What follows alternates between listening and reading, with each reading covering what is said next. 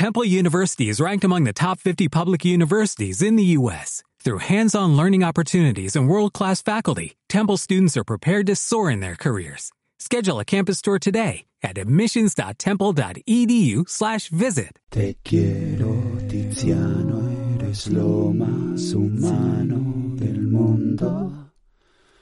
Tiziano, te quiero, Tiziano, eres lo más humano del mundo. Tiziano. Sí, directamente, nuevo programa. Estoy aquí, por favor. Estoy aquí de pie. Estoy aquí de pie. Back to the basics. Eh, no, es decir, nada más empezar, estoy aquí de pie. Estoy grabando. Esto es un micrófono. Lo que tengo delante. Gracias a lo cual tú me estás escuchando. Es un micrófono. No se llama de otra manera. Un micrófono. Una grabadora. Una habitación. Un edificio. Unas piernas. Hueso. Hueso. ¿eh? parquet, parquet, en fin, eh, elementos constitutivos de, eh, de este archivo, elementos gracias a los cuales este archivo existe, este archivo sonoro que estás escuchando existe, elementos que contribuyen a hacer real este podcast. Un inicio, un inicio anómalo, puede ser, puede ser que este, que el inicio de este programa sea un tanto anómalo, ¿m? con respecto a la media de lo que son los inicios. Este inicio es un tanto anómalo, ¿m? me pregunto. Yo diría que sí, yo diría que sí. ¿Cuán anómalo es? ¿m? ¿Hasta qué punto se ha roto eh, la normalidad o la media de inicios de este programa? ¿Hasta qué punto? ¿Eh? En una escala de, del 1 al 10, ¿Eh? ¿En, qué, ¿En, qué, medida se ha roto ¿eh? con, la, con lo que es habitual o con lo que es esperable de los inicios de este podcast con este inicio? ¿eh? Venga, del 1 al 10. Por favor, Miguel, te doy 15 minutos para que des la puntuación. 15 minutos. Mientras tanto, vamos a hablar de otras cuestiones. Curioso también esto, ¿no? De repente le dan un tiempo, le, conceden un tiempo muy prolongado, cuando él podría perfectamente ya dar una puntuación y de hecho no es necesario que dé una puntuación verídica o que él considere cierta. No es necesario ni que él considere que eso es puntuable. Es decir, el grado de anomalía con el que se ha iniciado esta sesión, ¿eh? piense yo que, que, es anómalo o no, o que ese grado ¿eh? puede determinarse numéricamente, ¿eh? todo eso, es decir, da igual, yo podría decir, que, ¿me entendéis lo que quiero decir? ¿No? Que yo me he concedido a mí mismo 15 minutos para puntuar el grado de anomalía de este inicio de sesión con respecto a todos o a la media de eh, los inicios de sesión, ¿eh? Y eh, ese tiempo que yo me he concedido ¿eh? no era necesario porque, eh, en primer lugar, no hace falta ni siquiera que yo crea que esta sesión ha tenido un inicio anómalo. Podría, ya te digo, podría mentir descaradamente. ¿eh? O sea, yo me he dado la estructura de preguntarme a mí mismo ¿eh? cuán anómalo es este inicio. Primero, he considerado que es anómalo, cuando quizá no es tan anómalo como, como yo lo he querido considerar. Es decir, eh, quizá yo no tengo elementos de juicio para determinar el grado de normalidad o de anomalía de los inicios de sesión. ¿eh? Empezamos por ahí.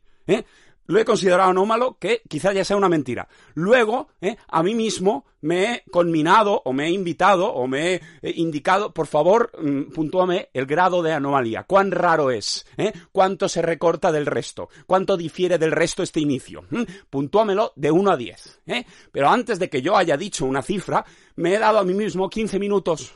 15 minutos para, para, digamos, no sé, 15 minutos. Me ha dado a mí mismo 15 minutos que ni siquiera han de ser invertidos, porque creo que ha habido un inicio de, durante esos 15 minutos vamos a abordar otras cuestiones. Es decir, ni siquiera se han de emplear esos 15 minutos de duración de la vida de uno en, uh, no sé, en ponderar o en eh, determinar qué, qué puntuación se dará. Es decir, que esos 15 minutos son misteriosos. Son absolutamente misteriosos aparte de gratuitos, ¿no? Son gratuitos porque, como digo, ¿eh? en primer lugar, quizá todo sea una invención desde el principio. Es decir, quizá eh, a mí este inicio no me parece anómalo. Por lo tanto, ya estoy mintiendo. Por lo tanto, podría haber, ¿eh? en la línea de la mentira, de la, de la pura invención, de la farsa, podría haber puesto una puntuación de inmediato. ¿eh? Tan pronto como yo ¿eh? Eh, he dado con, digamos, he, pergeñado la, todo la, la, el relatito este de pedirme a mí mismo que puntúe del 1 al 10 el grado de anomalía de este inicio de sesión, yo podría haber dicho 3, o podría haber dicho 10, o podría haber dicho, oh, lo siento, es que no, no, es que es un menos 1, es un menos 1, yo qué sé podría haber dicho cualquier cosa, ¿eh? pero es que se ha, como digo, se ha enturbiado más dándome, al darme yo tiempo 15 minutos concretamente para hacer otras cosas mientras tanto. Es decir, ¿qué se ha de pochar en el inconsciente? Es decir, ¿qué se ha de cocinar en el inconsciente durante esos 15 minutos para que yo, dentro de 15 minutos, diga, oh, pues es un 5 el grado de, de anomalía del inicio de sesión. ¿Cuándo acaba el inicio de sesión? Es decir, ha empezado, el inicio de sesión ha empezado con la, con la sesión misma. Pero ¿cuándo consideramos que ya no estamos al inicio de la sesión? ¿Eh? Eso nunca se ha tocado aquí. Es decir, nunca hemos eh, puesto una cifra, ¿eh? nunca hemos numerado los minutos que han de pasar o los segundos que han de pasar para que uno diga que ya se ha Mm, excedido o ya no se encuentra uno en el inicio de la sesión, sino ya pues en su parte, no sé, en su primera parte, en su primera mitad, ¿eh? Eh, ya, ya se ha adentrado en el capítulo, ya se ha sumergido en el capítulo, es decir, ¿en qué momento? ¿Mm? Porque claro, uno podría decir que el inicio de sesión, de sesión son los primeros 10 minutos o los primeros 5 minutos, es decir, realmente tendría cierta base. El inicio Claro, es que es muy, es muy vago. Claro, ¿hasta qué punto el inicio de sesión podrían ser los, los primeros 29 minutos de 30? No, eso no. Eso no. ¿No? Es decir, si hay una totalidad que son 30, el inicio tiene que ser una parte eh, bastante menor, bastante menor que la primera mitad. O sea, sí que hay cierta, eh, cierta proporción matemática para llamar inicio a algo. Es decir, el inicio no puede abarcar ¿eh? la práctica totalidad de ese algo. Tiene que abarcar una proporción bastante pequeña de la totalidad, pero esa, esa pequeñez no está clara. Es decir, un inicio puedes considerar el 15% inicial de algo. Eso es el inicio. O puedes considerarlo como el, el 0,3% inicial de algo. Puede ser el inicio. Es que, por eso digo, ¿eh? que no es absolutamente eh, borroso ese término de inicio, pero sí que hay un margen, ¿eh? hay un margen bastante, bastante ancho, ¿no? Hay un margen, eh, como digo, que baila mucho, ¿no? Baila mucho el margen. Pero como digo, como digo, yo no, voy a, no voy a dar una puntuación no voy a puntuar el grado de anomalía del inicio. ¿eh? De, hecho, me da absolutamente igual todo eso. Me da absolutamente igual que, me haya resultado o no anómalo. Ya no, ya no sé.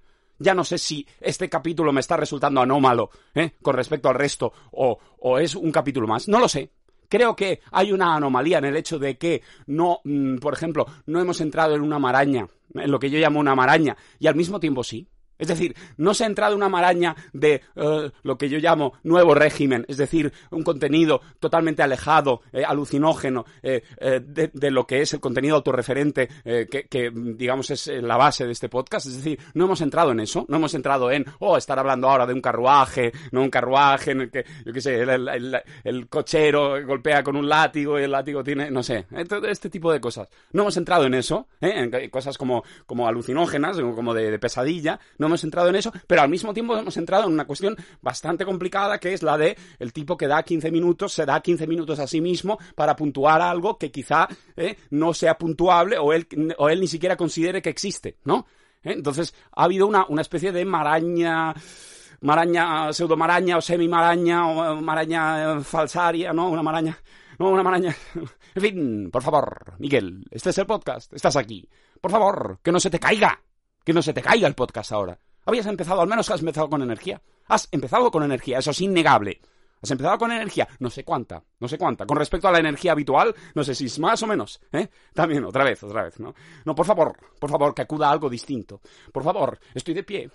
No, eh, agárrate a las bases, agárrate a las bases de este podcast. No pasa nada, Miguel, no pasa nada. Si tienes que simplemente hacer una regresión y volver, y volver, pues, a las bases, a lo que ya siempre, a lo que ya siempre conquistaste, a lo que ya siempre es tuyo, en el momento de ponerte a grabar, es decir, eh, la simple posibilidad de decir pues que estoy aquí, por favor, que estoy aquí, que esta es mi voz, que estoy hablando yo, que hablo yo aquí, que tengo el turno de palabra siempre, por siempre, ¿eh? que el turno de palabra aquí es mío y absoluto, que no hay turno de palabra para nadie más que no sea para mí, ¿eh? que este podcast lo hago yo, que lo hago yo, que es mío. Por favor, que yo tengo poder de decisión sobre este podcast, que yo decido qué se dice en cada momento aquí, ¿eh? que a mí nadie aquí va a venir a, enmendarme la plana. Es decir, este tipo de contenidos, completamente obvios, pero grulladas. Estas ya siempre las tengo, ya siempre son mías. ¿eh? Es como un bote acumulado que nunca perderé. ¿eh? Un bote acumulado. ¿Cuál es el bote acumulado de este podcast? ¿Eh? ¿Qué es aquello que ya siempre se tiene? Que ya, de lo que ya siempre puedo disponer. Que ya siempre, a lo que ya siempre puedo acudir y es una fuente inextinguible. Pues las mismidades, ¿no? Las verdades autoevidentes. Es decir, que estoy de pie. ¿Eh? que me encuentro de pie, que estoy de pie grabando, que, que, que, lo digo con total certeza, que lo digo con total certeza, que para mí es completamente cierto que estoy de pie grabando esto, ¿eh? y que acabo de mover el brazo, ¿eh? que acabo de mover el brazo haciendo un gesto, y que acabo de decir la palabra gesto, y que acabo de decir la palabra gesto, y que acabo de decir la palabra gesto, ¿no? Cogiendo la última palabra de la frase, ¿no? Acabo de decir la palabra gesto, acabo de decir la palabra gesto, es decir, no incluyo las, las palabras inmediatamente posteriores a gesto, que son acabo de decir la palabra. Es decir, o sea, acabo de decir la palabra palabra, acabo de decir la palabra... O sea, acabo de decir la palabra... Acabo de decir la palabra palabra, acabo de decir la palabra palabra. Acabo de decir la palabra palabra. Es decir, ¿eh? Eh, ¿entendéis, no? El juego, ¿no? Una cosa es que hay, ahí como una convención cuando uno dice acabo de decir la palabra gesto. Acabo de decir la palabra gesto. Es decir, se toma una de las palabras, que concretamente es gesto, y se toma como la última palabra que se acaba de decir, desdeñando la, la última palabra efectiva que se acaba de decir, que es palabra en este caso. Acabo de decir la palabra palabra. Acabo de decir la palabra palabra. Acabo de decir la palabra palabra. ¿eh? Es decir, a no ser que sea acabo, no, no, claro, o sea, acabo de decir la palabra, ¿cuál es la última palabra? Palabra, pero no gesto. ¿Eh? ¿Entendéis, no? Una marañita, hemos tenido una marañita, no excesivamente, eh, como digo, mm, Florida, ¿no? Pero, no excesivamente Florida, pero maraña al fin y al cabo, que estamos aquí. Estamos aquí, el, el, el, podcast, el podcast. Eh, ¿Por qué no poner una T? ¿Por qué no anteponer una T a la P de podcast? El POC, el POC, uff, complicado, ¿eh? El POC no, es que lo que me pasa es que hago bien el tpo, pero luego no, no soy capaz de continuar. Es como que altera, ¿no? Ese inicio altera ¿eh? a su futuro. Es decir, al anteponer a la palabra podcast una T y intentar decir podcast, el pod, ese se ve afectado. Es decir, esa T lo que hace es, como de alguna manera, eh, infectar, eh, contaminar el futuro de la palabra, el futuro de la enunciación de esa palabra. Podcast. No, se complica mucho. Podcast. Ahora sí. Podcast, ¿no? Hay algo ahí, ¿no? Hay como un eco, ¿no? Hay un eco que se va hacia el futuro. Hay un eco que, en el momento en que tú introduces una T antes de la P de la palabra podcast, ¿eh? De la primera letra, es decir, pones una T delante de podcast. ¿Lo entendéis, no? Por favor. Eh, espero que haya, espero que no haya nadie, espero que haya, espero que haya alguien que no lo entienda. Espero que no haya nadie que no entienda esto. ¿eh? Estoy intentando decir la palabra podcast, o sea, la palabra podcast anteponiendo una T a la palabra misma. Podcast. Y me he dado cuenta de que al hacer eso, ¿eh? el resto de la palabra se ve afectada, se ve mm, alterada. La pronunciación se ve alterada en contra de mi voluntad. ¿Por qué? Porque ese, esa operación de decir podcast hace que, uh, haya como haya una especie de rémora, un, remanente que afecta, afecta concretamente a, al, a, a la D y la podcast, a la D y la C ¿eh? siguientes podcast. Ahora ya no, podcast, podcast. ¿eh? Pero es más difícil. Podcast, ¿eh? Que no, hay líos, no hay líos. Hay un tropezarse, hay un tropezarse después de hay un, es como si en un, en un camino hubiera algún, algún tipo de obstáculo, de pequeño guijarro, de elemento, un escalón, una, no sé, una, una, eh, ¿cómo se dice? Un desbalance, no un desbalance, ¿no? Una, una es una, una, oh, no, no, no, es que por favor, una falla, no, un pliegue, un escalonamiento, un escalonamiento, ¿no? Eh, que hubiera, que hubiera eso, pues un borde, un bordillo, ¿eh? Y uno tropezara, es decir, tropezara con el bordillo, pero tropezara unos, unos centímetros más allá del bordillo. Es decir, que eh, el tropiezo como forma, como forma de movimiento, se diera posteriormente a haber tropezado con el bordillo. Es decir, el tropiezo con el bordillo es invisible, por así decirlo. Parece, parece que uno no haya tropezado, pero unos centímetros más allá o medio metro más allá, uno parece tropezar con la nada pero el tropiezo fue originado 50 centímetros antes por el bordillo que, con el que parecí no, no tropezarme. ¿Entendéis, no? Es una especie de tropezo, tropiezo inmaterial, o tropiezo, digamos, que no se expresa en los cuerpos, ¿eh? Cuando debería expresarse, que es en el momento de, pues, habérselas con el bordillo, es decir, los pies, los pies pues eh, traspasan o, franquean el bordillo, ¿no? Los pies eh, superan ese bordillo, suben por ese bordillo, parece que no hay ningún problema, pero 50 centímetros después se da en el cuerpo del paseante los efectos de tropezar con un bordillo, pese a que ese bordillo ya no está, ¿eh? ya no está a sus pies. Ese bordillo ya ha sido rebasado. ¿Eh? Es algo así lo que pasa con el anteponer la letra T a la palabra podcast y encontrar las dificultades, no precisamente en la articulación de la T con la primera P de podcast, sino en las letras posteriores, ¿eh? donde ya supuestamente todo está normalizado, todo está bien. No, no, no, queda como una potencia que hace que se exprese ahí el golpe, ¿no? Curioso, ¿no? ¿Eh? Esta es una maraña muy lingüística, ¿eh? como digo, no alucinógena, no, no poblada de imágenes, no es, no es, no hemos tenido que representar una ficción, no es una ficción, seguimos hablando, pues, de palabras, ¿no? Eh, pero eh, es una maraña, al fin y al cabo, es complejo, ¿no? Estamos diciendo podcast, seguimos aquí en el podcast, ¿eh? y vemos la dificultad, la dificultad que se produce es una dificultad fantasma, ¿no? Es una especie de eco fantasmal de la dificultad que sí fue superada con éxito. Eco fantasmal de una dificultad que aparentemente fue superada con éxito. ¿eh? Interesante. Es posible. Dado, dada esta, esta, esta, especie de desfase entre, entre el, accidente y sus efectos mmm, constatables, es posible una antecesión de los efectos al accidente. Es decir, un tropezarse con el bordillo antes de llegar al bordillo y luego superar el bordillo bien. Claro que es posible, claro que es posible. Por favor, el tiempo no es lineal. Por favor, Ion, el tiempo no tiene, o sea, hay una dimensión temporal que no es precisamente lineal, que no, en la que no hay acontecimientos anteriores y posteriores, sino que es una especie de todo. Por favor, cállate, imbécil, imbécil Miguel. Por favor, coge la escoba y barre lo que has dicho. Uf, qué malo. Qué de repente le da un, le da un pudor, ¿no? Esta, esta broma, ¿no? Coge la escoba y barre esto que has dicho. Me ha parecido, no sé, un poco cursi, ¿no? Una, cosa así como, no, no sé, me ha parecido una licencia, ¿no? De, de, de decir, de, de considerar eh, las palabras que uno dice como, eh, como suciedades, ¿no? Como, como cosas que sean, eh, como basura, ¿no? Como, como cosas que han caído, ¿no? Como, como, como una suciedad que hay que barrer, ¿no? Como un, una especie de, de jarrón que se ha roto y entonces hay los, los pedazos del jarrón por el suelo coge la escoba y barre esto que has dicho, ¿no? Es como límpiate la boca con jabón, ¿eh? Límpiate la boca con jabón, ¿eh? Que ahí realmente lo que hay no es, no es material, ¿no? Son unas palabras que eh, es, es barre esto que has dicho. Es diferente, ¿no? Es diferente.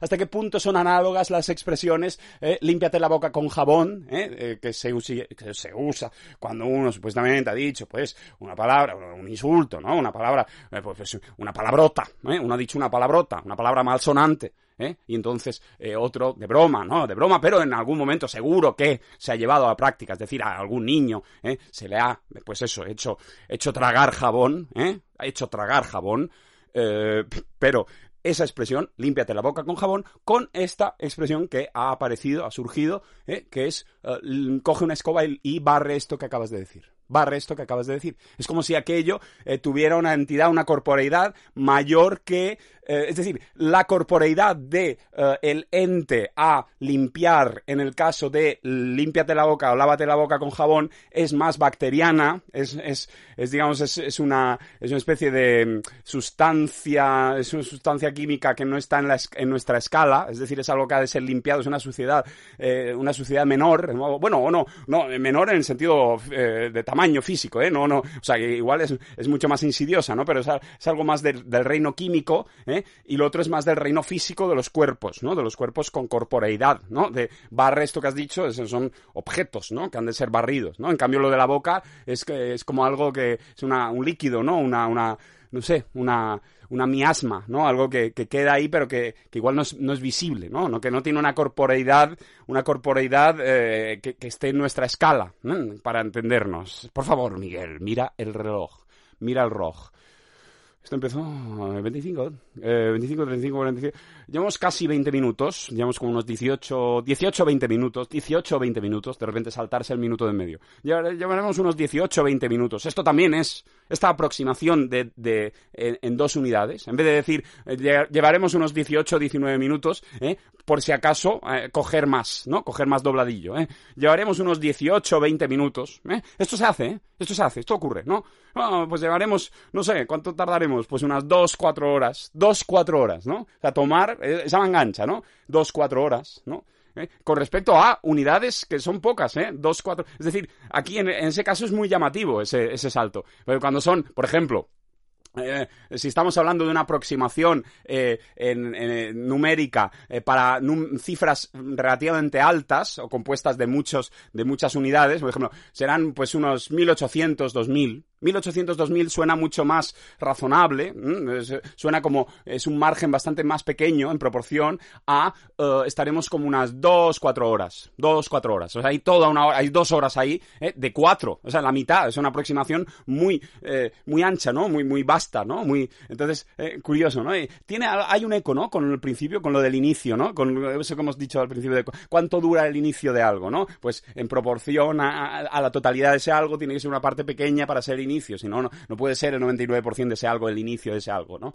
Eh, ¿Hasta qué punto, no? ¿Hasta qué punto? O sea, eh, eh, triste, búscame en la RAE el concepto inicio, o sea, lo, que es el inicio, a ver si hablan un poquito ahí, a ver si por casualidad, no creo, ¿eh? Pero hay algo que, ¿no? De repente dicen, nunca más, nunca ha de superar la mitad de, de, ese algo, ¿no? El inicio de algo no ha de superar la mitad de ese algo, ¿no? Si no, no puede ser llamado inicio, ¿no? Imagínate que hay alguna determinación matemática, ¿no? No numérica ahí. búscamelo en la RAE o búscamelo en internet, búscame inicio, ¿no? O sea, a ver si pone algo de porcentajes, no sé, a ver si hay alguna ley ahí de, proporción, ¿no? Eh, vamos, directo, triste, vámonos. A ver, inicio, eh, aquí sale la RAE diciendo que es eh, lo mismo que comienzo y el comienzo es el principio, origen y raíz de algo, pero que no es una palabra que tenga una definición matemática, o sea, es totalmente contextual y relativa a lo que entiendas por eh, totalidad, eh, media parte o mitad. Sabes que no, no, el inicio también es de sentido común, ¿no? El comienzo no es la mitad. Entonces ya a partir de ahí cada uno define lo que entiende por inicio, pero no, obviamente no hay una razón matemática de lo que es el inicio y lo que no lo es. Pues eso, como digo, que ha habido una resonancia entre lo de la aproximación eh, de manga muy ancha, ¿no? Eh, de, repente un umbral, una, una, un espectro muy ancho, ¿no? Eh, de decir, estaremos unas dos, cuatro horas, a, no es lo mismo de decir, pues serían unos 12.000, 14.000, ¿no? Hay algo ahí, ¿no? La proporción es menor, ¿no? Es, es más fino, ¿no? Es, es, más fina esa, esa eh, no sé, esa imprecisión, eh, se mueven unos umbrales más finos, ¿eh? Por favor, cambia de tema ya, cambia de tema ya, no puedo soportar este tema, no puedo soportar este tema, dame otro tema, dame el tema de alguien que se queja de no soportar un tema. Dame el tema de alguien que habla con voz quejosa de no soportar un tema y que pide por favor un cambio de tema. Dame ese tema. O abandona el tema de las aproximaciones más o menos vastas ¿eh? y, abraza este tema, que es alguien que se queja de que, de que se queja de que ya está harto de un tema y pide, pide el paso a sí mismo, pide el paso a sí mismo como tema, pide ser tematizado pide ser una voz quejosa que pide ser tematizada ¿eh? y, ser, y, ser sustituta de, un tema anterior que no tenía nada que ver, que, era más bien un tema como medio matemático, ¿no? Bueno, un poquito matemático, ¿hasta qué punto era matemático? No lo sé. Ah, cuidado, que eh, eh, subsiste el tema. Subsiste el tema anterior en la voz quejosa que pedía precisamente la extinción, el acabamiento del tema anterior, ¿no? Subsiste el tema. La voz quejosa de repente empieza a hablar del tema que, ella misma pedía, por favor, que terminara. Es decir, la voz quejosa, cuya, cuya energía que ¿eh? viene del hecho del hastío, viene del hecho del aburrimiento, del no poder soportar más un tema de repente, ¿eh? precisamente al pedir el agotamiento de ese tema, ¿eh? termina hablando de ese tema. La voz quejosa, con la energía quejosa que le ha dado el hastío de oír hablar de ese tema, ¿no? Curioso, curioso. Hola, hola, ¿quién es? Hola, hola, ¿quién es? Se pregunta, pregunta por sí misma. La voz dice, hola, hola, ¿quién es? Hola, hola, ¿quién soy? ¿No? Ha entrado como una especie de espíritu, ¿eh? En esta especie de ouija, en esta especie de ouija de sesión, de sesión, de seance mediúmnica ha entrado un espíritu, ¿eh? Quejoso, quejoso.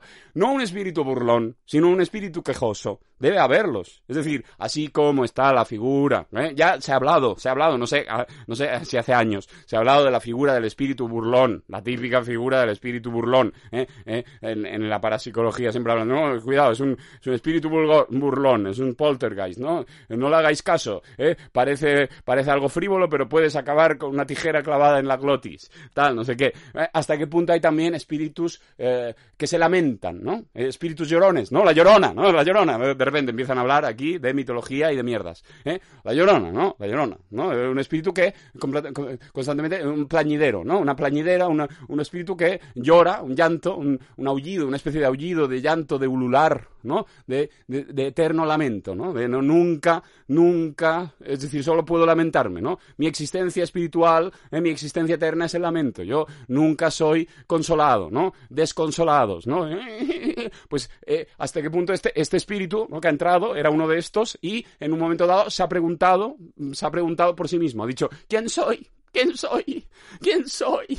Eh, quizá el origen de su lamento sea no saber, no haberse encontrado a sí mismo, no saber identificarse a sí mismo, no saber quién se es. ¿eh? Es un espíritu que de alguna manera eh, tiene una especie de amnesia y, y, despierta, despierta y simplemente llora preguntándose por quién es. No dudaría que casos de amnesia, de esta amnesia repentina, abrupta, en eh, personas adultas, eh, pues que haya un momento de eh, pues llanto, llanto, de, gran pues gran ansiedad, gran pues gran perturbación, de, de llorar y decir, pero quién soy, pero qué, pero qué es esto, no lo entiendo. Debe ser terrible encontrarse pues desidentificado, ¿no? desprovisto de la identidad de uno, sin objetos de referencia, con una serie de, pues eso, dándose cuenta de que uno lleva en el mundo una serie de años, pero no recordando nada acerca de esos años, no sabiendo, no sabiendo de quién se es, a quién se pertenece, a qué lugares se pertenece, qué persona. Ahora, ¿y esta deriva? ¿Y esta deriva sobre la, amnesia? Curioso, ¿no? También. Curioso, ¿no? ¿Eh? Hola, soy Miguel. Estoy aquí. Este es el podcast. ¿Eh? Hola, ¿qué tal? ¿Estás aquí en el programa? ¿Eh? Un poco un efecto de, amnesia, ¿no? De repente alguien es despertado, es como si el oyente fuera de repente despertado, como si le hubieran inducido un trance hipnótico al oyente, y de repente ¿eh? aquel, aquella pesadilla o aquellas imágenes, aquel carrusel de imágenes que estuviera desarrollándose dentro del trance hipnótico inducido, inducido al oyente, ¿eh? fuera interrumpido de pronto y el oyente despertara en un plató de radio, ¿eh? con el hipnotizador ahí como sonriendo maliciosamente, y el locutor le dijera, hola, ¿qué tal? Miguel, ¿cómo estás? ¿Te acuerdas de algo? ¿Te das... ¿Eh? Estamos aquí, estamos aquí en la ventana. ¿eh? Ha sido hipnotizado por el gran, no sé, eh, Tony Camo, ¿no? Ha sido, ha sido hipnotizado, ha sido hipnotizado, ¿eh? ¿Te acuerdas de algo? Ay, pues la verdad es que no sé, es que no sé. Ay, ay, pues no, no, no, de verdad, de verdad. No, esto podría pasarnos a cualquiera, ¿eh? Es decir, en cualquier momento, todo lo que entendemos que es nuestra vida o lo que hasta ese momento ha sido nuestra vida, pero eh, hablo de cachos enormes, es decir, eh, una carrera, una vida, una yo qué sé, ¿no? Gente, pues todas las relaciones humanas que se hayan podido dar, los aprendizajes, todo, todo, todo, la vida, la vida, de repente es interrumpida, ¿eh? de forma violenta, en un momento cualquiera, y, de repente uno ah, despierta como de un sueño en un estudio de radio, en la ventana, y están diciendo, bueno, ¿qué? Eh, ¿Qué? A ver, que estás aquí dormilón, ¿qué? Bienvenido, ¿qué? ¿Te acuerdas de algo? ¿Qué? Has sido hipnotizado, has sido hipnotizado, ¿no? Y de repente uno está como, bueno, pero, pero, pero yo soy yo, ¿no? Pero yo soy yo. Y te dicen, sí, eres tú, eres tú. Lo único que no, lo único que no concuerda contigo mismo es cómo has llegado a este plato de radio. Es decir, ¿eh? no, tú te acuerdas de soy yo, pero pero lo que no entiendo es cómo yo, eh, cómo yo llegué a, aceptar ser hipnotizado y a intervenir en un programa de radio. El resto lo recuerdo bien. Es decir, entonces uno, ¿qué hace? Echa la mente atrás. Eh, y todo este paréntesis extraño sobre la, los estados, eh, ¿no? De, de, repente uno echa la mente atrás y dice, ¿cuál es el último momento de mi vida que yo, que yo recuerdo? ¿Eh? ¿Qué es el momento más reciente de mi vida que yo recuerdo? ¿Qué estaba haciendo yo? ¿Eh? ¿Qué es el dato? Eh, no, uno pide, como en el, en el historial de búsquedas, dice, ¿cuál fue la última página que yo busqué en mi mente? Es decir, no, o, o dónde estado yo, es decir, entonces uno piensa y ahí es donde no se da la, no, no puedes precisar. No puedes precisar. ¿no? Todos los momentos te parecen igualmente recientes, ¿no? Tienes recuerdos, pero ninguno se pone como el más reciente, el último. Entonces te es imposible eh, establecer la conexión con la radio. ¿eh? Entonces dices, sí, tengo recuerdos, me acuerdo de cosas, pero están, no, eh, están en ese tiempo precisamente aeónico, en ese tiempo no lineal, vuelve la mierda esa. En ese tiempo no lineal, ¿no? Viene recuerdos, sí, sí, me acuerdo de dónde vivo, de tal y cual, de aquella vez que tal, tal, pero ninguno de esos recuerdos se sitúa como el más reciente, como, como el de hoy mismo. No hay ningún recuerdo de hoy mismo. Hoy, de hecho, no queda localizado. ¿eh? Entonces, entonces uno tira más atrás, dice, ¿cuál es el último recuerdo con, con posición temporal que tengo, no? Entonces, claro, vienen recuerdos de hace de hace días, quizá no, pero ya es difícil, ¿eh? Porque si es de hace pocos días ya, ya empiezan a apuntar hacia aquí, ¿no? Interesante, interesante, interesante, ¿no? El mundo del cerebro humano. Bienvenidos a podcast de divulgación sobre la neurología sobre neurología, lo dice mal, ¿no? Precisamente, un podcast sobre neurología en el que el locutor siempre se equivoca. Dice, el podcast sobre neurología eh, y las, eh, las ciencias de la mente. ¿eh? Neurología y las ciencias de la mente. Bienvenido aquí a podcast. Estamos aquí con un neurólogo muy famoso, ¿eh? el doctor... Por favor. Estoy cansado, no quiero hacer esto. No quiero hacer esta broma sobre, sobre un podcast de neurología. No quiero entrar en esa ficción, en ese teatrillo, en esa impro. No quiero hacerla. No me interesa. Estamos aquí con el doctor Fanfit. Fanfit, ¿eh? lo primero que ha aparecido, como un espasmo de la lengua, el doctor Fanfit. Uh, doctor Fanfit, uh, ¿es su nombre auténtico o es el nombre de un impostor? El primer programa de neurología y sensacionalismo. Todo a la vez. Estamos aquí con el doctor Fanfit uh, de la Universidad de, Borgoña. Eh, bueno, mmm, tiene una tesis muy interesante sobre, sobre los sistemas, eh, los sistemas neuronales eh, leídos como una caja de cartón, es decir, el plegamiento del cartón aplicado a las redes neuronales. Es una tesis muy interesante, insostenible, claramente falsa, no basada en evidencias. Aún así, ha, ha, sacado cum laude. Ha sacado cum laude. ¿Esto cómo se come? ¿Mm? ¿Esto cómo se come? ¿Usted a quién ha untado usted? Es decir, ¿qué secretos de quién guarda usted en el campo académico para poder forzar un cum laude de una tesis que no se aguanta? ¿eh? Porque usted comparar el cerebro con una caja de cartón, ¿eh? ya me dirá usted, ¿eh? efectos de sonido en el programa de radio, en el podcast sobre eh, neurología. Fanfit, uh, respóndame esto. Oh, yo he venido aquí a hablar de mis teorías, por favor. ¿Qué es esto? ¿Qué es esto? Esto es mi vida privada, esto es mi vida privada. Ah, ah, ah, se va usted, no puede abrir, no puede abrir usted la puerta. Está usted hipnotizado, señor Fanfit. Bueno, hemos hecho bastante impro. Eh, no, se va usted, es decir, él intenta abandonar el plató. Cuando oye que le sacan el tema eh, controvertido de eh, cómo él consiguió una, un cum laude, una tesis, sin, sin que esa tesis tuviera la más mínima base científica, él intenta abandonar el plató. Dice, yo no tengo nada que decirles a ustedes, yo no, no tengo nada que decirles, decirle a ustedes. Yo no, yo no tengo nada que decirle a ustedes. Yo no tengo nada que decirle ese algo que es singular, ¿no? Decirles a ustedes. Mierda, es esto. Oh, no sé, eh, triste, confírmame. Yo no tengo nada que decirle a ustedes o yo no tengo nada que decirles a ustedes. Directo. A ver, es. No tengo nada que decirles en plural a ustedes. Y, y si es a una persona, no tengo nada que decirle a él o a ella pero el, eh, o sea, el les no, no tiene que ver con, con aquello que se va a decir, sino con a quién se le, se, a quién se le dice. O a quién, no, a quién se le dice eso, pero a ustedes tengo, joder, es, está claro que es, no tengo nada que decirles a ustedes. Ya está. En fin, eh, sea como sea, eh, este doctor Fanfit, o como se llame, eh, intenta abandonar el plató y la puerta está cerrada. Pero no hay puerta. ¿Por qué? Porque él ha sido hipnotizado. Antes, previamente, antes de entrar en, en, en el aire, antes de entrar en directo, ha sido hipnotizado contra su voluntad. es posible, se supone que no puedes, ¿no? Ser hipnotizado contra tu voluntad. ¿Qué coño? Seguro que sí, seguro que sí. Es decir, hay alguna voluntad inconsciente que hace que quieras ser hipnotizado y entonces te, te como conscientemente no, pero inconscientemente sí quieres ser hipnotizado. No sé, lo han hipnotizado. Entonces él intenta abrir una puerta de aire.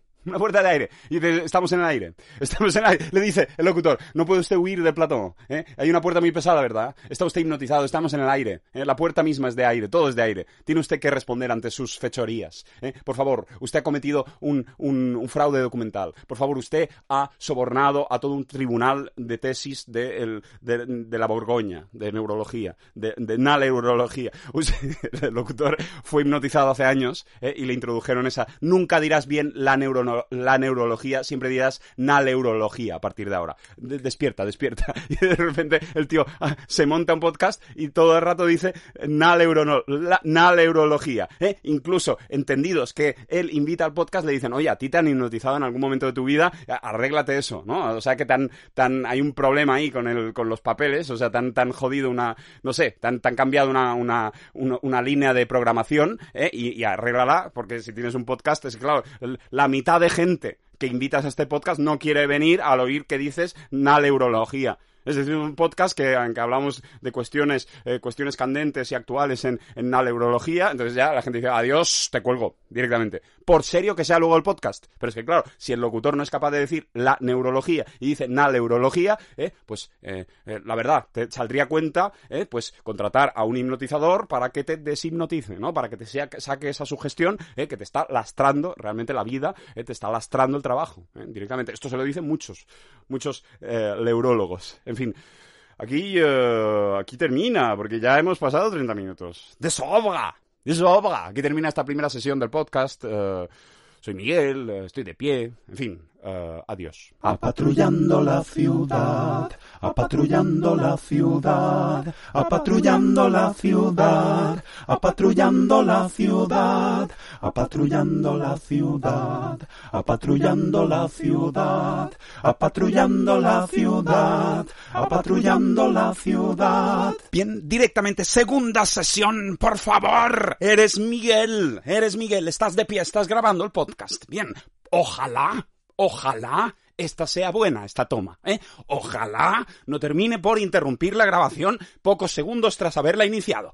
Ojalá, ¿eh? el, digamos, la inercia, digamos, el empuje que llevo, ¿eh? sea, digamos, eh, fructífero, sea fructífero, que no se vea sesgada, que no se, que no se vea sesgada esta manga creativa, ¿eh? que no se vea eh, cortado este flujo, este flujo de palabras, este flujo concreto de palabras y sustituido por otro inmediatamente posterior. Ojalá, como digo, esta sea the good take, the good take. Eh, Por favor, por favor, no, no, no, no te vengas abajo, precisamente. Continúa, continúa, ¿eh? sin aliento, sin aire, ¿eh? ahogándote, por favor. Es una segunda toma perfectamente, oh, segunda toma, perdón, es segunda sesión, es una segunda sesión cuya primera toma es perfectamente válida, perfectamente válida, por el tiempo que llevas aquí, por el tiempo que llevas aquí. ¿Te acuerdas de qué hora era? No, 38, puede ser. Um, no, dos minutos hace que empecé. No, no puede ser. Hace un minuto. Sería ni 39. No, era ni 38. Segu- seguramente sería el final del minuto 38 de la hora X, del día X, cuando yo empecé a grabar. ¿eh? ¿Eh? Por eso pasó tan rápido a 39 e inmediatamente a, a 40, ¿eh? pero sin haber pasado dos minutos. No es, no es el primer segundo del minuto 38, sino quizá el número 58. ¿eh? El segundo 58 del minuto 38. ¿eh? Por eso se crean con relojes digitales que no recogen el segundero, se crean estas eh, estos márgenes de error tan grandes, ¿no? Eh, eh, uno cree que ha pasado dos minutos y ha pasado un minuto, un, min- un minuto, un segundo, ¿no? Bueno, en fin, estamos aquí. Por favor, Miguel, eh, que aparezca algo, que aparezca un, un labriego, que aparezca un labriego, que aparezca una viña, ¿eh? que aparezca, no sé, una viña, una fiesta, ¿eh? que aparezca un castillo, por favor, que aparezca un muro, que aparezca un muro que ha sido horadado, socavado, para, a fin de crear un túnelcito, un pequeño, pues, conducto de escape, que aparezca un muro, que aparezca un muro que ha sido mm, rebasado, superado, franqueado por, eh, por debajo, siendo socavado, ¿eh? que aparezca eso. Es decir, hasta que, ¿cuánto miden los cimientos de un muro? ¿Cuánto miden los cimientos de una tapia de, dos metros y medio? Una tapia de dos metros y medio, ¿eh? ¿cuánto ha de mm, insertarse, adentrarse en la tierra? ¿Cuánto? Cuánto ha de estar enterrada. ¿Mm? No sé cómo se llaman, no sé si se llaman cimientos o qué se llaman, ¿eh? los cimientos de los muros, de las tapias. Una tapia, ¿eh? No, no estoy hablando de un muro como la muralla china. Era muralla china, obviamente tendrá unos cimientos mucho más profundos, ¿no? Pide una tapia, una, una tapia simple. ¿eh? ¿Cuánto por debajo del suelo ha de clavarse en el suelo precisamente para poder erigirse ¿eh? con garantías de no caer? Porque claro, una tapia no la vas a hacer, no, no vas a pasar una escoba, no vas a pasar una, una, una, escoba, ¿eh? quitar un poquito de hojarasca y ponerte a poner ahí ladrillos con cemento, porque claro, esa tapia ¿eh? es enseguida que uno se apoye, la, la tumba, ¿no? La tumba, la, la vuelca, ¿no? Es decir, una tapia obviamente está eh, cimentada en el suelo, ¿no? Hay que, eh, supongo que hay que cavar una zanja ¿eh? y esa zanja hay que llenarla con, no sé, con morteros, no sé, con una, una especie de encofrado extraño, ¿eh? para una, extraño no, extraño no, normalísimo, sen sencillísimo, probablemente. Trieste, búscame cuánto ha de estar inserto en el suelo un muro, una tapia simple, ¿eh? de una tapia como que separa dos parcelas, no sé, ¿eh? la típica, había una tapia, ¿eh? salté una tapia, no, no un muro de castillo, no, no un muro, no sé, algún tipo de muro de defensa, no, no, una tapia de, yo qué sé, que mide dos metros y algo, dos metros y poco, yo qué sé, directo, triste. Pues no queda muy claro, la verdad, o sea, si son edificaciones, sí que aparece ahí un cimiento, hacen como unas zanjas y las rellenan de o de piedra o de cemento y tal. Pero las tapias sueltas eh, tienen como una base de piedra y luego lo, ponen las maderas, el tapial este y lo rellenan, pero no, no aparece fácilmente la proporción y ni tampoco queda muy claro que necesariamente una tapia suelta de determinada altura tenga que tener una parte sumergida en la tierra, aunque sería lo más razonable, pero no, no sé, no, que hay mucha tapia en escuelas, en talleres de albañilería y claro, las hacen encima del suelo. Entonces claro, no... Y luego hay tapias de, como digo, de casas y tal, y ahí sí que tienen como un cimiento, pero una tapia suelta, no sé, también es es un poco ridículo una tapia que si la empujas se cae toda ella, como un turrón puesto en vertical. No sé, no, no sé, no sé. Eh, en todo caso, no es muy profundo el cimiento, ¿eh? en cualquier caso. Con respecto a lo que hay de arriba, es casi como una tapa, como una tapa, si fuera una tapa, pero al revés, una tapa, la tapa de un, la tapa de una petaca, la tapa de una petaca, pero al revés, en el suelo, inserto en el suelo, no sé. Pues bien, como digo, ¿eh? he dicho que aparezca por favor un muro ¿eh? que ha sido, por así decirlo, eh, vulnerado, vencido, atravesado, ¿eh? pero no por la parte alta, ni atravesando lo que es el cuerpo del muro, lo que todos vemos del muro, sino pasando por debajo de él, adentrándose en la tierra hasta el punto de, ¿eh?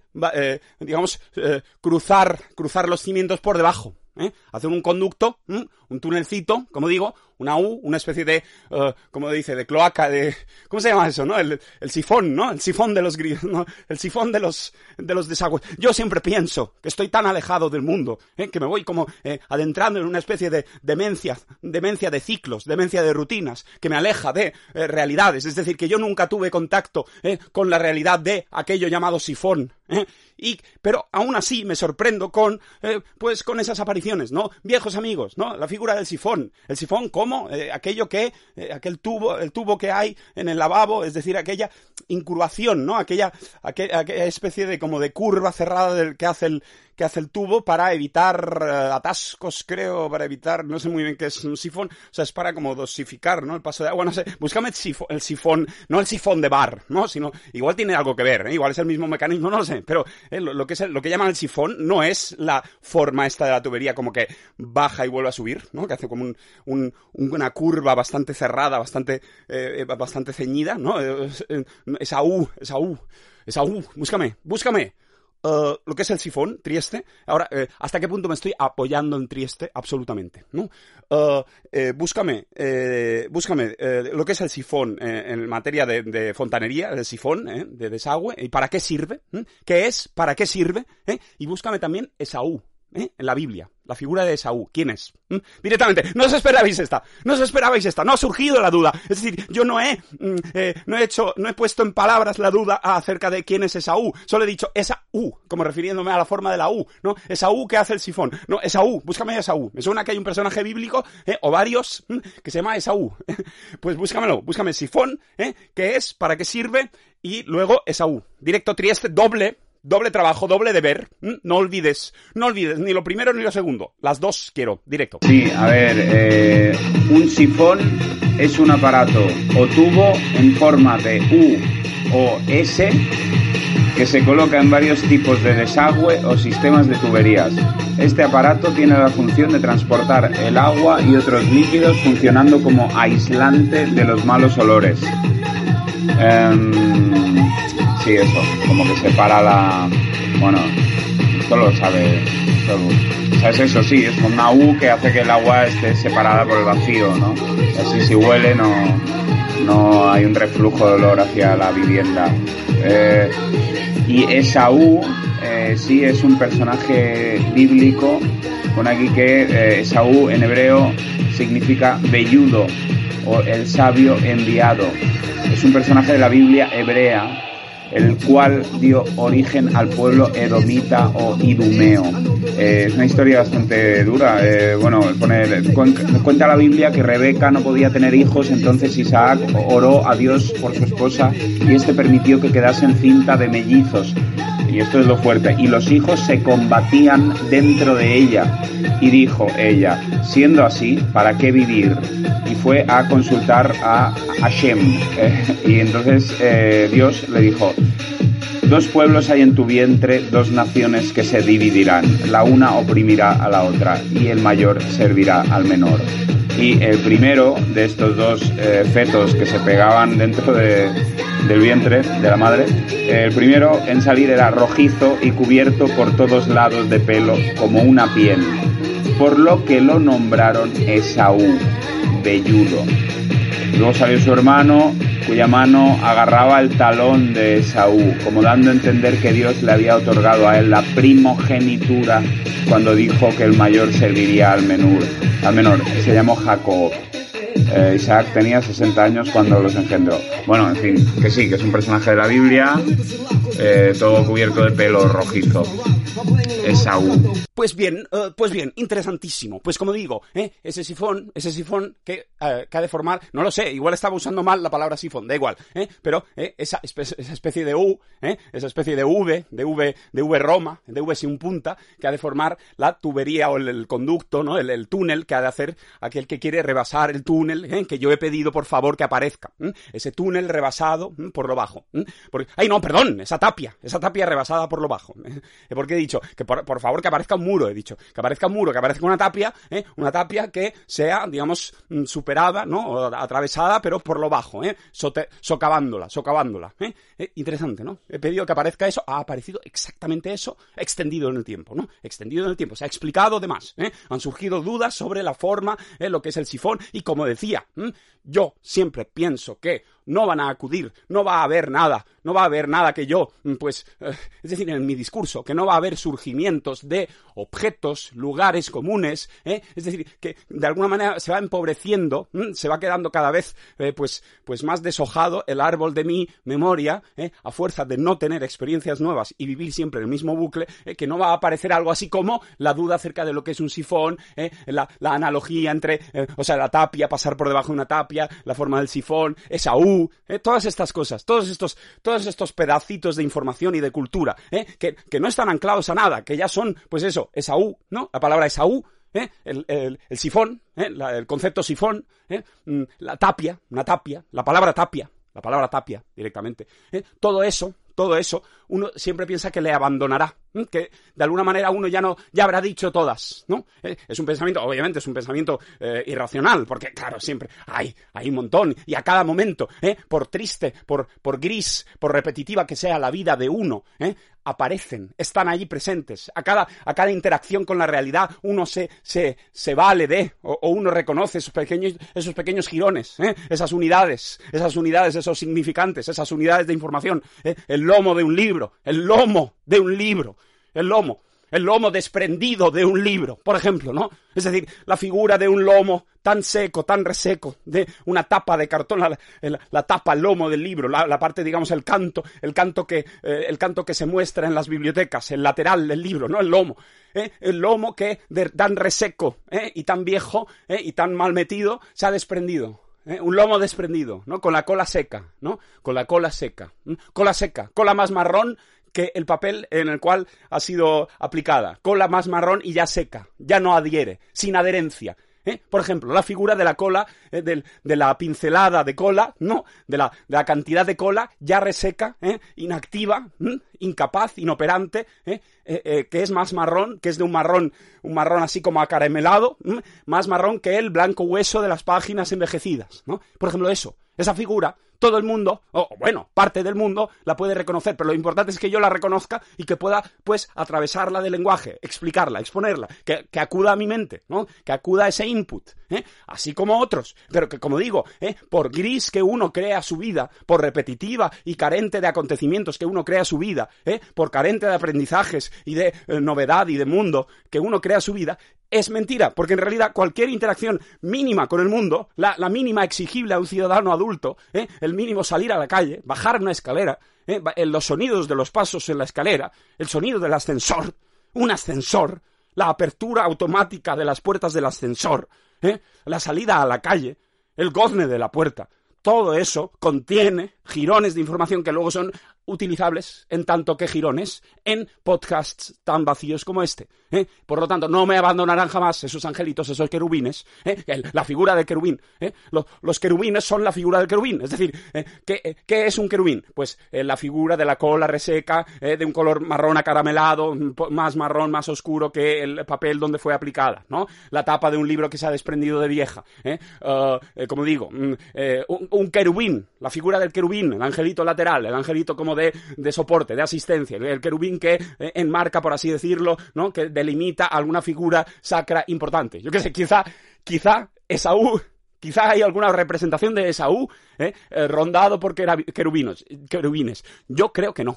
Yo creo que no. Te voy a pedir una segunda búsqueda, Trieste, a raíz de la primera, de Esaú, de esa primera que iba unida a lo del sifón y tal búscame por favor si existen representaciones pictóricas del tal Esaú y si en alguna de ellas, por casualidad, él aparece rondado, rodeado, no sé, enmarcado, ¿no? ¿Eh? Em, engalanado con querubines de estos que solo son un encéfalo con dos, dos alas de paloma reventada. ¿eh? Por favor, búscamelo, porque si lo hay, al menos dime sí, ¿no? En el podcast precisamente no podremos mostrar jamás ese cuadro, pero tú podrás decir, sí, existe. Si ponéis la búsqueda tal, hay un cuadro de tal pintor en el que aparece Esaú, ¿no? Igual no, igual resulta que a Esaú no lo han representado nunca. Yo diría que todos los personajes bíblicos, de alguna manera, bueno, todos, es que hay un montón, hay un montón, ¿no? Pero muchos de ellos han sido representados de algún modo u otro, ¿eh? Por lo tanto, es posible que Esaú haya sido representado. Es que no sé, no sé, es que no. Supongo que es Antiguo Testamento y no sé qué hacía Esaú. No lo sé, igual es Nuevo Testamento, igual sale muchísimo Esaú.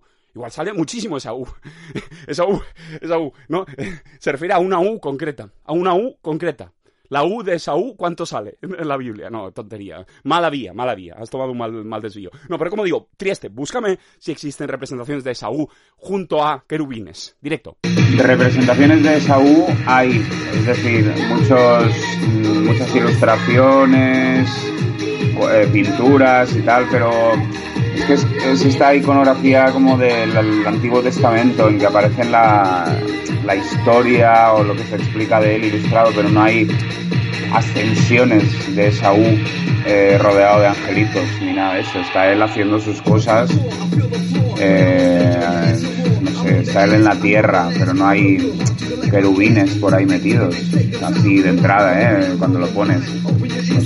No digo que no exista, pero por la escena que se representa no parece que el querubín esté ni se le espere, ¿eh? Pues bien, existan o no, como digo, la figura del querubín, la figura misma del querubín, el recuerdo de, la, de lo que es el querubín y las como notas adyacentes a querubín, es decir, a veces son representados con, de cuerpo entero, rechonchos, ¿eh? a veces tienen sexo, a veces tienen... Eh, normalmente si tienen sexo son, eh, son aparatos genitales masculinos, es decir, son, son penes, son, son, pequeños escrotos, son, son testículos, ¿no? No suelen aparecer querubines con vagina. Curiosamente si aparecen con... Es decir, se supone que no tienen sexo, deberían de ser lisos, no tener, no tener genitalia, no tener nada de eso, pero si la tienen, si la tienen en caso de, de haberse representado, eh, es masculina, ¿no? Son, son unas pollitas, son, son, son imberbes, son unos niños, son al fin y al cabo bebés, son bebés con alas, bebés alados.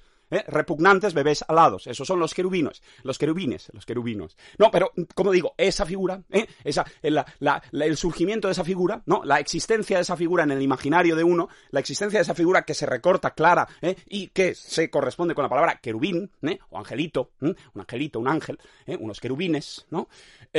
hasta qué punto eso, o sea, eso es lo que yo he llamado querubín en sentido abstracto querubines son todas aquellas eh, como inputs eh, que son, claro, que son desmenuzables al infinito, que son eh, refractables al infinito, porque uno puede decir, no, los, los mofletes del querubín, los labios del querubín son ya un querubín, el pelo, el pelo rizado, ¿no? El pelo, el pelo encrespado del querubín, los, yo qué sé, no sé, los genitales del querubín, los genitales del querubín, las telas, las telas que a veces tienen como para no enseñar los genitales de color, como color carmesí, ¿eh? También, esa es un querubín. ¿eh? Es decir, que eso se puede subdividir y siempre hay, ¿no? Los brillos en las telas de los cuadros clásicos, ¿no? las estolas del Papa, la estola del Papa, el brillo de la estola del Papa, hasta qué punto eso es un querubín, hasta qué punto la estola es otro querubín ¿eh? que engloba el brillo de la estola. Es decir, claro, son, eh, pues, entes, entes de conocimiento, entes fenomenológicos que se presentan a uno, pero que, como digo, por gris que sea la vida de uno, no, es decir, uno siempre tiene miles, uno siempre tiene miles de archivos, si uno fuera un programa, si uno fuera un programa, habría una carpeta de querubines y uno tiene miles por gris que sea su vida. Es decir, obviamente, aquel que eh, pues transite el mundo y las experiencias eh, y los objetos y las cosas y haya de vérselas con muchos objetos y muchos conocimientos y muchos saberes y muchas partes de objetos y muchos aconteceres aledaños a esos objetos, tendrá muchos más querubines probablemente en la carpeta de querubines que una persona que se limita a estar en una habitación encerrado, en una habitación eh, blanca, en una habitación blanca, mirando a veces por la ventana. No, pero yo he dicho la vida normal de un adulto en medio. Es decir, no, no estoy refiriéndome a personas que están aisladas ¿eh? o que están de alguna manera como, eh, eh, no, sé, como narcotizadas o están, están de alguna manera abstraídas, ¿no? Idas, ¿no? No, no, no. Yo digo una persona que baja, baja a la calle, tiene que, tiene que trabajar en alguna una cosa, tiene que comprar, comprar en el supermercado igual, no sé, que camina, que camina, una persona que camina por la calle, una persona que mira a la calle, una persona que tiene que cruzar la calle. Ahí hay mucho keriwin, ¿no? Es decir, semáforo, los coches, ¿no? gente que espera cruzar, la gente que espera cruzar una calle, ¿eh? la gente que cruza ah, en rojo porque ya ve que no vienen coches, frente a la gente que decide quedarse, aunque podrían también cruzar. Es decir, esa gente que, por una especie de civismo o de terror a que aparezca un coche desde un, ángulo eh, imprevisto y lo, y lo arrolle, ¿eh? se quedan frente a otra que cruza, que cruza tranquilamente porque ve que claramente en ambas direcciones, en ambos sentidos, no vienen coches. No, esa figura es un querubín, ¿no? Esa diferencia es un querubín. Por eso digo, por poco, por poco que uno viva, ya, ya siempre están arribando y nuevos querubines, constantemente. ¿Eh? El sleep bus, el sleep bus, de repente, el sleep bus, querubín de hoy, ¿eh? unos autocares ¿eh? Eh, de cristales tintados, que son como supositorios negros, como, no sé, como CPUs negras, como videoconsolas negras, y pone Sleep Bus. Y, es un, autocar dormitorio. Es un autocar, es un concepto de autocar en que caben menos personas y esas personas entiendo que pagan más por el billete y a cambio pueden estar tumbadas o postradas, semi-acostadas o tumbadas directamente y hay almohadas, hay, hay slipas que tienen pues unas cápsulas como unas habitaciones, las de que no, que simplemente están como todos así como estivados, como encajados los unos en los otros y caben, yo que sé, 24 personas, ¿eh? pagan más, pero pueden dormir, puedes dormir bien, no como se duerme de mal, con tortícolis, con dolor de cuello, ¿eh? en autocares normales. ¿eh? Entonces es un trayecto nocturno al que puedes dormir y, digamos, reponer fuerzas, descansar de verdad. Sleep bus. Esto lo he visto hoy. Esto es un querubín la figura del Sleep Bus, su negritud, su, negritud ¿eh? su apariencia de caja negra, ¿no? De caja negra de información. Sleep Bus, también la posibilidad de que ese Sleep Bus eh, pues simplemente se dedique a dar, eh, hacer rutas por la ciudad para gente que quiera dormir en movimiento. Es decir, usuarios que simplemente lo paran como si fuera un taxi, se suben y reciben pues una cama con sábanas limpias para dormir, lo que sea, 15, 20, 30 minutos, dos horas, tres horas, porque ese autobús lo que hace es un circuito circular por la ciudad, ¿no? Y es un Sleep Bus, es la posibilidad de la, de la siesta que pasa de vez en cuando, ¿no? O, una gran frecuencia de sleep buses, ¿no? De repente, pues cada cinco minutos, ¿eh? en esta parada eh, viene un sleep bus, ¿eh? Y te ponen lleno, vacío, ocupación media, ocupación tal. Tú entras y puedes echar una cabezadita en movimiento, ¿eh? Y luego, claro, te bajas donde, donde quieras. Te bajas donde quieras. O, o, te esperas a volver al punto donde lo cogiste o te bajas en otro punto de la ciudad. Eso ya es otra cosa. Eso ya es problema tuyo. Problema tuyo, ¿no? Eh, bueno, en fin, en fin, se ha hablado del, del sleep bus simplemente para demostrar que, eh, por gris que sea la vida de uno, eh, inevitablemente se van añadiendo archivos a la carpeta querubíes, querubines, perdón, querubines. querubí, rubí, rubí, la piedra preciosa rubí, ¿hasta qué punto eso es un querubí?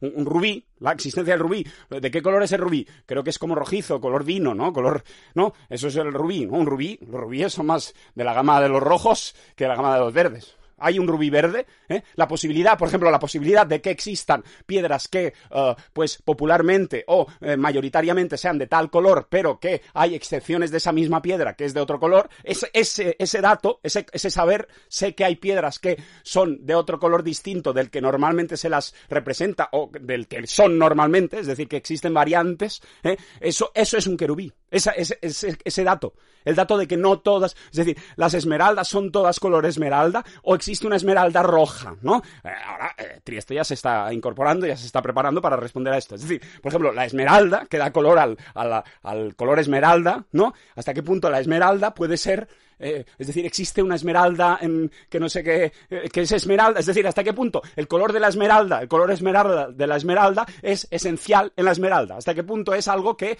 eh, si no es esmeralda, si no es de color esmeralda ya no puede decirse esmeralda, o no, o es más bien una cuestión cristalográfica, gemológica, de que el cristal de la esmeralda, aunque no sea de color esmeralda, es de esmeralda, por lo tanto se le llama esmeralda, aunque sea naranja esta piedra. ¿Existe una esmeralda de otro color? Trieste, búscamelo. Quizá lo más probable es que existan diferentes tonalidades de esmeralda ¿eh? y que sean esmeraldas. Pero yo digo de un color distinto, de un color que digas, hostia, una esmeralda amarilla. Existe una esmeralda amarilla o naranja o roja, ¿me entiendes? Búscame eso, ¿no? Búscame eso, por favor. ¿eh? Lo del rubí también, búscame si existe un rubí. ¿De qué color es el rubí? O sea, hoy es el día de las peticiones ¿eh? frecuentes a Trieste, pero además ¿eh? que, que, contienen varias subpeticiones. ¿eh? Búscame si existen esmeraldas que no sean de color esmeralda, búscame si existen rubíes ¿eh? de otro color ¿eh? y confírmame que el rubí es como un color así como rosado, vino, no sé, creo que sí, ¿no? Más bien rojo. Búscamelo todo esto, triste. Directo, lo siento. A ver, mm, eh, así de entrada, eh, esmeral, las esmeraldas eh, son verdes, es decir, en, Wikipedia pone la esmeralda, es la variedad verde del berilo, del elemento berilo. O sea, parece que esencialmente son verdes, así apa- aparentemente, ¿eh? pero es que luego, bueno, pone... eh, la- las trazas de cromo y en algunos casos vanadio le proporcionan el característico color verde. Pero si luego buscas así al azar esmeralda roja, eh, aquí en internet aparece. Eh, ¿Sabías que existen esmeraldas rojas? De todas las piedras preciosas, la esmeralda roja fue la más difícil de encontrar y ha sido la- llamada la piedra preciosa más rara del mundo. O sea, es que al final ¿no? Y luego pongo eh, esmeralda negra y también salen imágenes de esmeraldas negras, o sea, no sé. ¿Sabes? Que, que supone que son verdes, pero luego, a poco que buscas, existen de otros colores. O sea, que no me fío mucho. Pero mayoritariamente está claro que son verdes, se, se las aso- asocia al verde, de ahí el nombre verde esmeralda. Y el rubí, eh, rubí sí, es de color así como pone aquí, color rojizo. eh, si es morado, se llama balaje al rubí, por lo visto. Y eso, o sea que. Pero bueno, por ejemplo, si pongo rubí verde, rubí verde, ¿eh?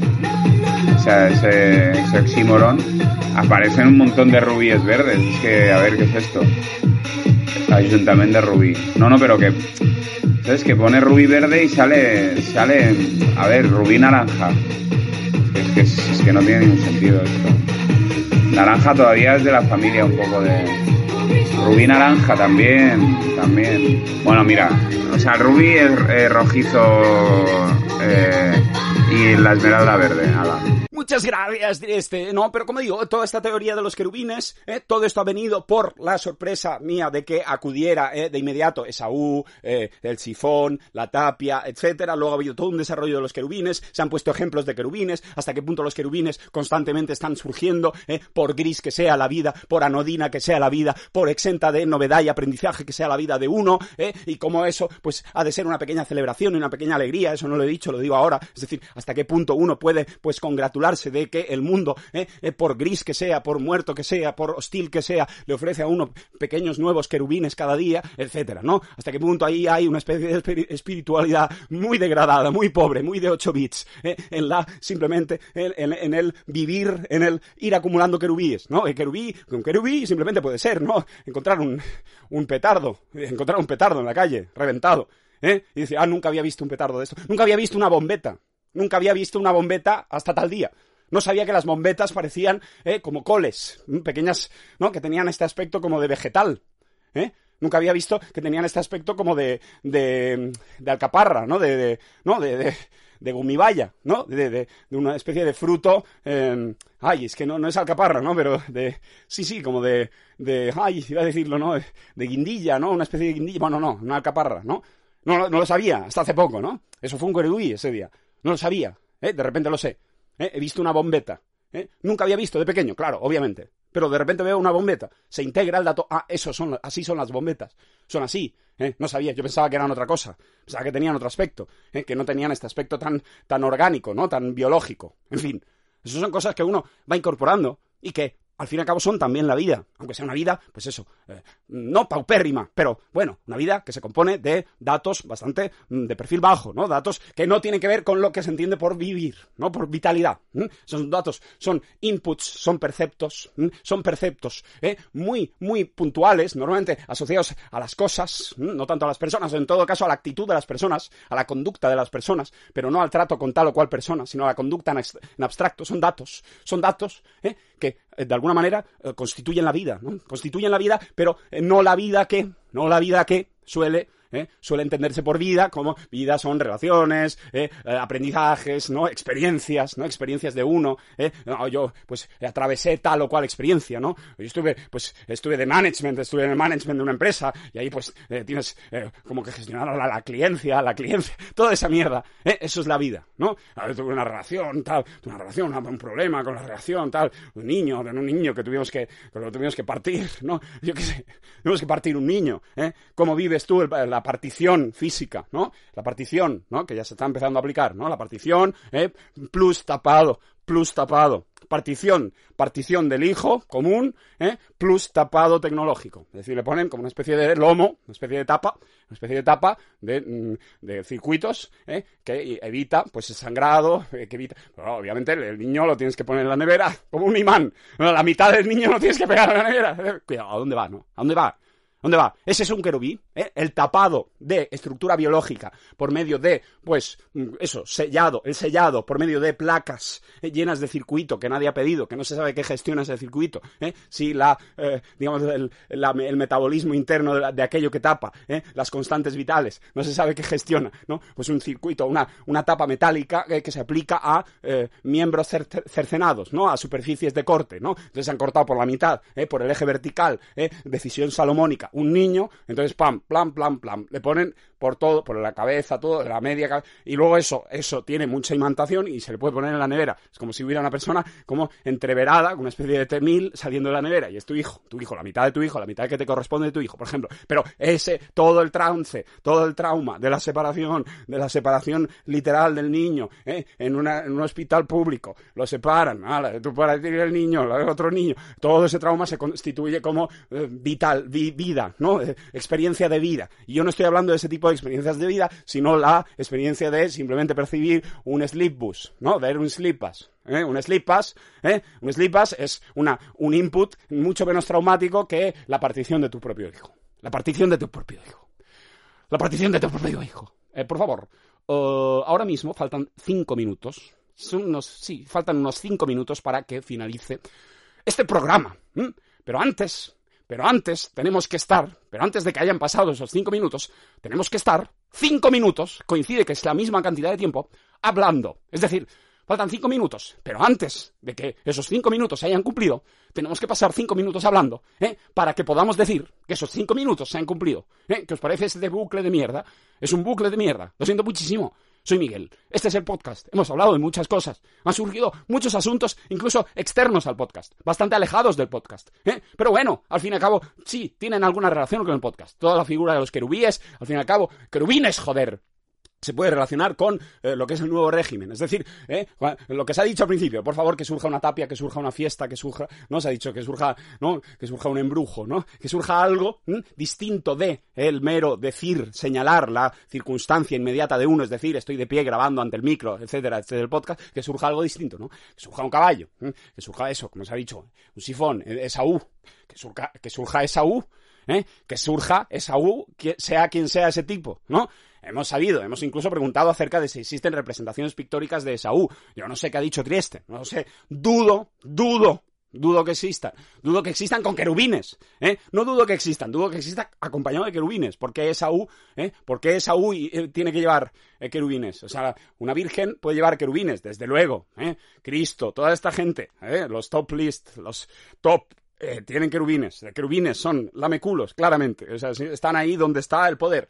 En cambio, un querubín a Esaú, ¿hasta qué punto? Eh?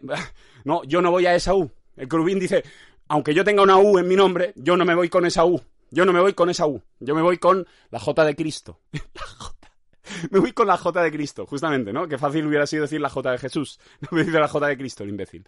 Se equivoca. No, es, es la prueba por la cual él no puede tampoco, eh, no puede tener un, un, espacio normal, ¿no? Tiene que tener un espacio, pues, eh, simplemente limitado a constatar errores, eh, a decir, a decir mismidades, a decir verdades autoevidentes, es decir que está de pie, ¿no? Es decir, ¿cuál es la ambición que él puede asumir, ¿no? Que puede alcanzar. Pues simplemente tener un podcast en el que dice una y otra vez que está de pie, que está grabando, que el tiempo pasa, que faltan X minutos, ¿eh? que, que, que, este es su podcast, que es un podcast que él tiene, ¿eh? en el que habla, en el que habla de cosas como esta. ¿eh?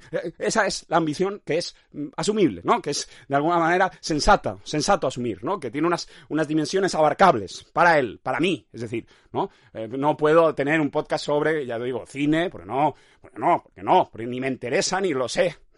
Sobre fútbol, desde luego que no. No puedo tener un podcast sobre, sobre eh, personajes bíblicos. ¿Por qué no? Porque no, porque conozco los cuatro top, los cuatro top list.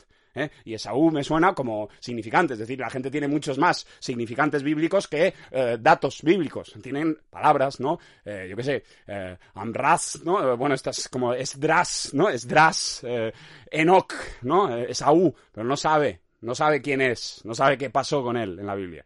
¿No? no tiene muchos más datos de ese tipo ¿eh? que luego... ¿eh? Eso, eso es así con la Biblia, ¿no? Eh, eh, ahora no, no, es que había algo, pero no me, no me, acuerdo. Lo siento mucho, lo siento mucho, lo siento mucho, ya se ha cumplido el tiempo. Ah, no, no, falta un minuto. Mierdes, mierdes, falta un minuto, no han pasado los cinco. ¿eh? Pero como digo, eh, eh, creo que aunque sé, aparentemente se ha hablado de la vida, de la vida externa, se ha hablado de mi día de hoy. De repente yo, eh, para ejemplificar cómo esos querubíes, querubines, querubíes, como esos querubíes, esos caribbeans, Caribbean, el querubí de la palabra Caribbean, directamente la, lo caribe, lo caribeño, lo caribeño que está anidado en el cerebro de todos, pese a que la gran mayoría no ha estado en el Caribe, ni ha visto más imágenes que cuatro palmeras. ¿Eh? En cambio, entre piratas del Caribe, eh, es de Caribe, de Caribe, el Caribe, la calidez del Caribe, los países caribeños, ¿no?